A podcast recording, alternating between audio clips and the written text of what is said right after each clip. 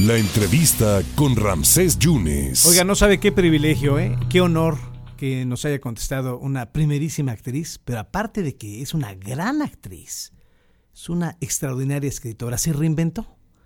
Se sale de su zona de confort porque estuvo en las mejores telenovelas que ha tenido este país, Rosa Salvaje, Colorina, Mi Segunda Madre, y después ella se reinventó. Y es una de las escritoras quizá la más exitosa, porque no lo digo yo, lo dicen las casas encuestadoras, lo dice Ibope. La Madrastra es la telenovela más vendida y más exitosa de hace 17 años, o Fuego en la Sangre, o Cicatrices del Alma, que es un antecedente de lo que es Mirada de Mujer, o Amor en Silencio. Le estoy hablando de Liliana Bud, que está en la línea telefónica, además una enamorada de Jalapa, le gusta la Huasteca, la potosina, la hidalguense, la veracruzana, obviamente, pero le gusta mucho Jalapa. Maestra Liliana, muchas gracias por la oportunidad. ¿Cómo está?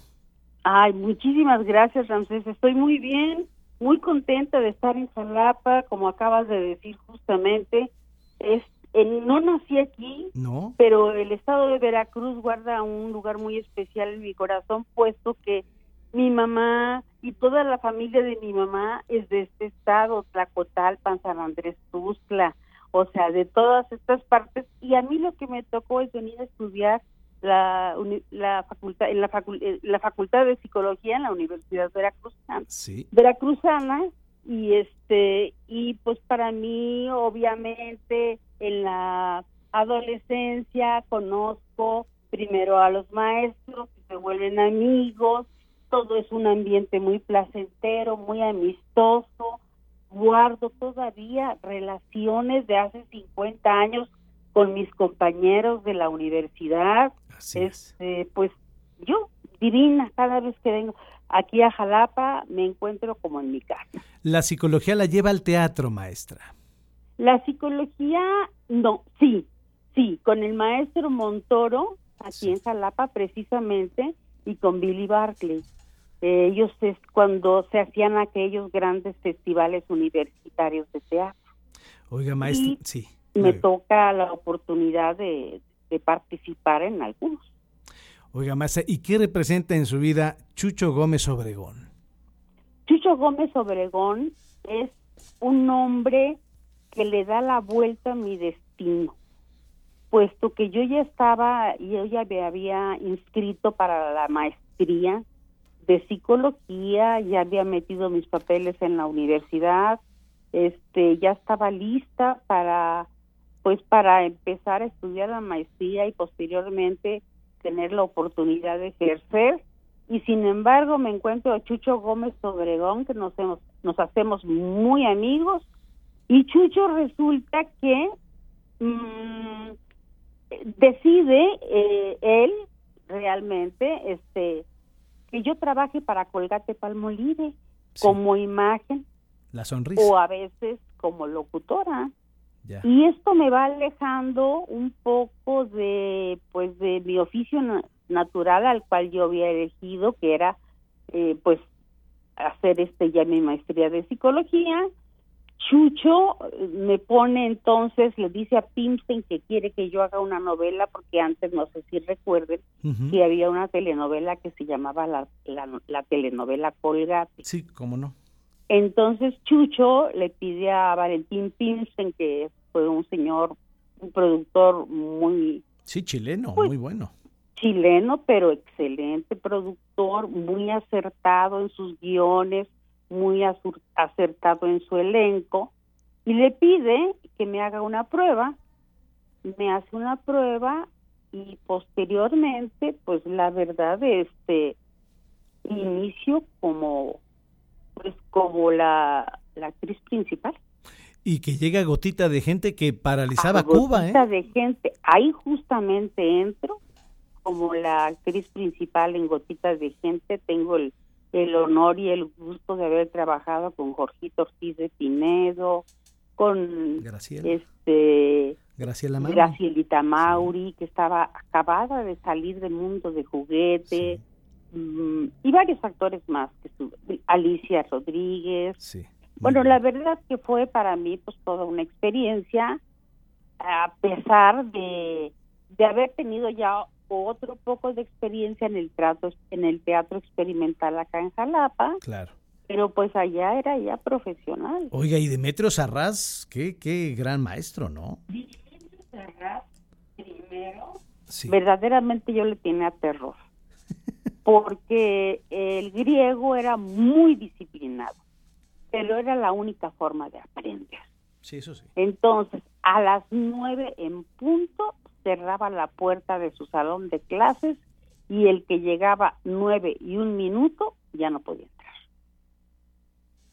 Entonces, pero sin embargo esa disciplina es necesaria, como la disciplina que el maestro Montoro nos enseñó a la gente que estuvimos en el teatro, o sea, la disciplina del teatro también es rígida, como la, la disciplina de la televisión y pues yo creo que la disciplina de cualquier evento que eh, surja o esté para entretener al público.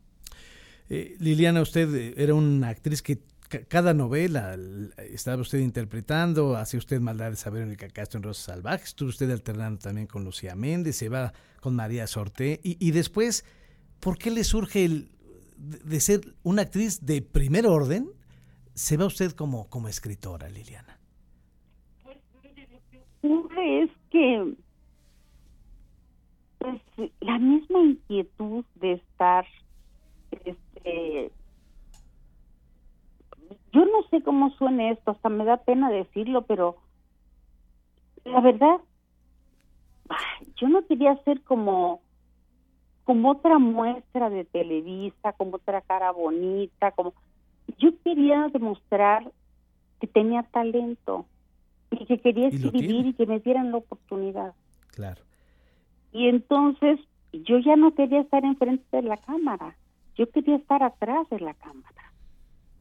Y por fortuna, pues me dan la oportunidad, pues no con cierta vacilación, un poco de temor a ver qué hace esta, pero logramos la primera telenovela muy bien, escrita por Tim Villacomán y Eric Bond, nos fue bien. Cicatrices del alma. Eh, sí, que fue la primera que hicimos y que posteriormente Mapaz repitió como... Piel de otoño. Con Laura Flores. Con Laura. sí, sí. Con ella. Oiga, pero han sido muchos éxitos. La madrastra, por ejemplo. Yo creo que esa es la consentida, ¿no? La madrastra es una adaptación. Sí. El original es chileno. Ya. Y ya la habían hecho en México una vez con Beatriz Sheridan. En los papeles que Laura Zapata y yo representábamos, sí. lo hacían Beatriz Sheridan Irma e Irma.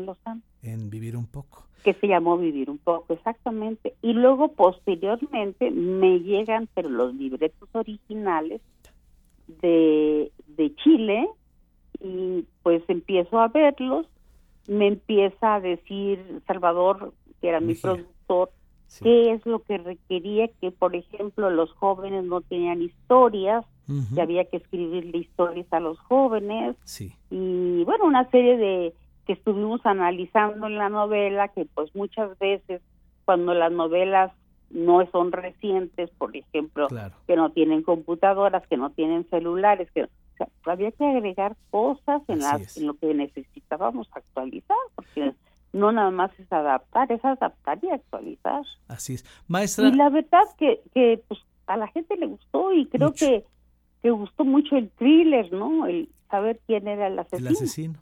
Maestra, pues la verdad le agradezco mucho, es una emoción muy grande saludarla. En otro momento, si usted me permite, volvemos a platicar porque a usted la quieren mucho, tanto como actriz como como por escritora también.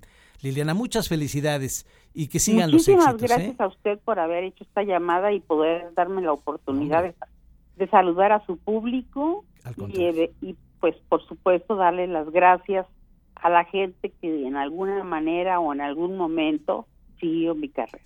Nos engalana, Liliana. Muchísimas gracias. Muchas felicidades. Muchas gracias a ti. ¿eh? Muchas gracias. Gracias a la maestra, la maestra Liliana Abud, escritora. Imagínese Fuego en la Sangre, La Madrastra, Amor en Silencio, El Privilegio de Amar.